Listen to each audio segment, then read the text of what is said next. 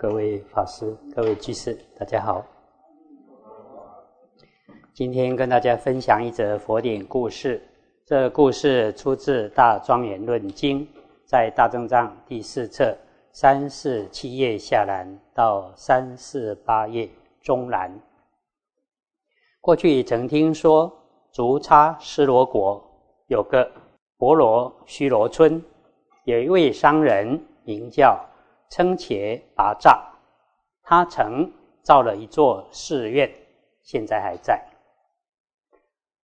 称伽拔吒先前是一位长者的儿子，家里本来非常富有，后来因为家道中落，于是变得很贫穷。他的宗亲家属都轻视他，不把他当人看待。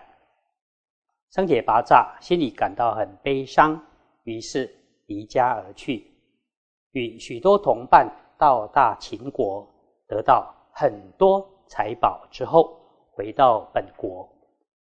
这时，许多宗亲听到这个消息之后，各自摆设了饮食、香花、音乐、舞蹈，在路边迎接。这时，称杰拔吒身上穿着便服，在同伴之前行走，因为他过去贫贱，年龄又小。后来得到财宝之后，年纪变老，迎接的宗亲们都不认识他，问他说：“称伽拔吒在哪里？”他随即回答说：“他现在还在后面。”后来大批同伴到达时，又问他们：“称伽拔吒在哪里？”同伴们说：“走在前面的那一位，就是称伽拔吒呀。”这时。宗亲们走到称伽拔吒面前，对他说：“你就是称伽拔吒，为何对我说还在后面呢？”称伽拔吒告诉宗亲们说：“称伽拔吒不是我这个身体，而是在同伴们的骆驼、驴子背负的东西上。为什么这么说呢？我从过去以来。”宗亲们都轻视我，完全不跟我说话。一听到有财宝，才又来迎接我。所以我说他在后面牲口所背负的东西上。宗亲们说：“你在说什么？不了解你在说什么。”称杰拔吒就回答说：“我贫穷时与你们谈话，你们都不理我。”不跟我应答。现在看到我有这么多财宝，才摆设食物等来迎接我。你们是为财而来，不是为了我。之所以说这个譬喻，这是在比喻世尊。当称伽拔吒得到许多财宝之后，乡亲眷属都摆设宴席前来迎接佛。也是这样，当成佛时，人、天、鬼神、龙王等都来供养，其实并不是来供养我，而是供养成佛的功德。当我还没得到、还没有成就佛功德时，众生们都不跟我说话，何况是供养？因此，应当知道，他们其实是供养功德。不是供养我这个色身，而我虽然广得一切诸天人等供养，但我的心丝毫没有增减，没有欢喜或忧伤，因为我善于观察的缘故。人天阿修罗夜叉乾大伯这些众生们，也广设供养，而佛不因此。而起欢喜心，因为佛善于观察的缘故，知道他们其实是供养种种的功德，而不是供养我本人。就像称劫拔吒告诉宗亲眷属们，说自己还在后面的队伍中，这譬喻也是一样。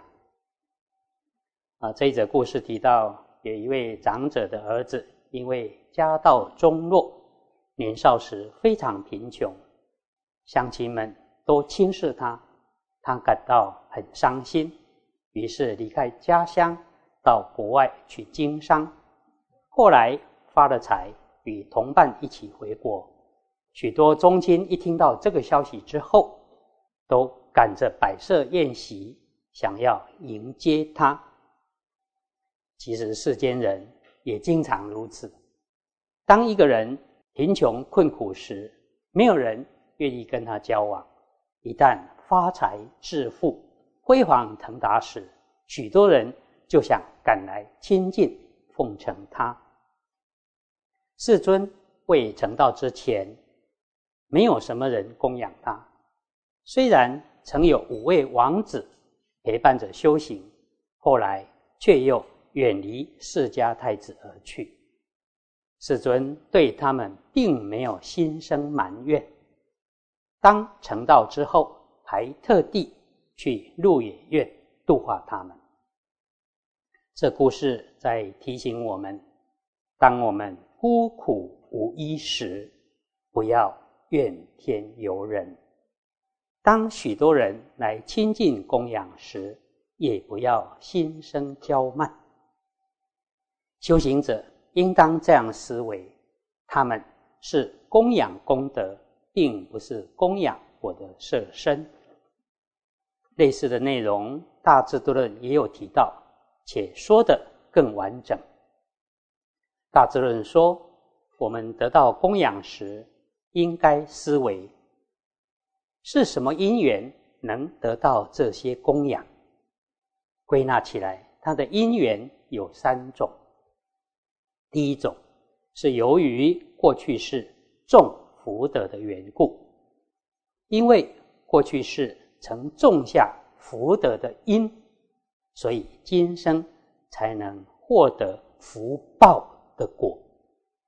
福德跟福报是不一样的，福德是因，福报是果。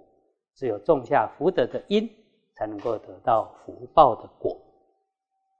第二种是由于今世修学戒定慧的功德，所以才得到他人的供养。第三种是虚伪欺狂，其实内在没有真实的德性。却表现出很有修行的样子，用这种方式来欺骗他人而得到供养。如果是第一种，我们应该这样思维：这是因为我们过去世所种的因，所以今天才能得到这样的果。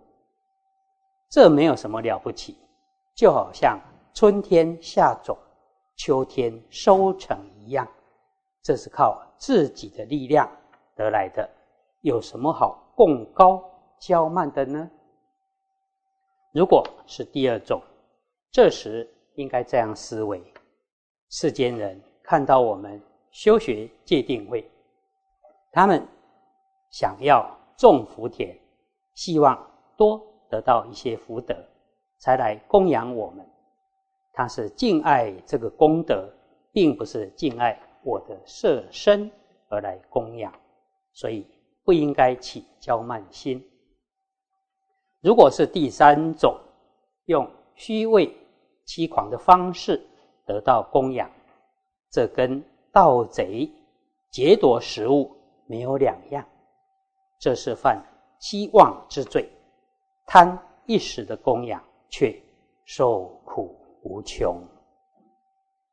另外，从供养者这方面来说，对修行已有成就，因为敬爱功德而供养他之外，有的人不考虑修行者是否有成就，是否是大福田，都能以恭敬心、平等心护持供养，这是非常难能可贵的。以上以这些跟大家共勉。